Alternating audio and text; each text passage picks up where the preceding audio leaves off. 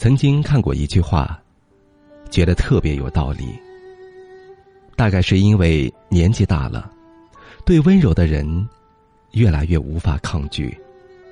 每天都只想被甜甜的对待，不想去揣测对方心意了，也不想再相互比谁冷战更久了。说话大声也不行，会想哭的。关于温柔这个词，我听过最好的描述是：温柔。就是你用筷子夹豆腐时的那种感觉。温柔其实是一种能力，一种自行消化负面情绪的能力，也是一种心态，以最大的善意理解对方的乐观心态。温柔的人就像春夏交接时最温柔和煦的那阵风，万物经过你都变成柔软的样子，然后。你也开始对这世界充满了喜欢。以前觉得酷酷的人最有吸引力，但现在却越来越认识到，温柔才是最稀缺的品质。越长大，越知道它有多难能可贵。充满善意，不露锋芒，包容而有力量，柔软明亮。自带光芒。所有发自内心的善意，都是温柔。有时候，觉得温柔更像是一种人生观，是自己见过最深的暗，却依然给别人以光。一个人的温柔会体现在一点一滴的现实生活中和行为里，是一个人的修养和认知。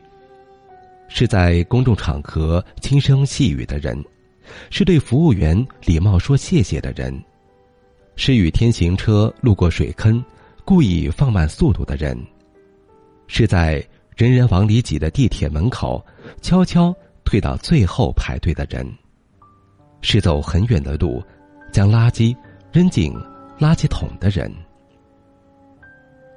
温柔的人不一定都是软弱的。因为心怀感恩和善良，所以懂得温柔待人。一个真心温柔的人，也许不一定会刻意的说话变得柔声细语，但他一定是愿意去理解别人的，并且以自己最大的善意对待这个世界。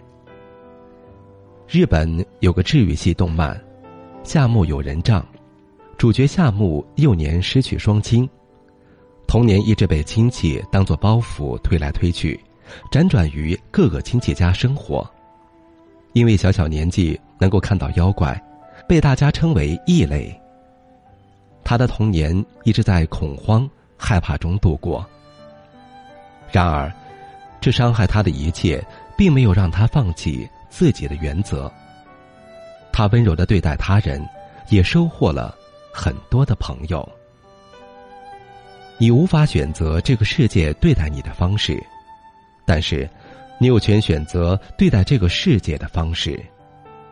越长大，越知道做事儿不易，越知道每个人都有难处，也就越不敢随随便便瞧不起谁，害怕不小心伤害了谁。这不是掩饰，不是虚伪，而是懂得了体谅和温柔，温柔的。和世界相处，所以，做一个温柔的人吧，你将是他人的阳光。而如果你遇到了这样温柔的人，也请一定倍加珍惜。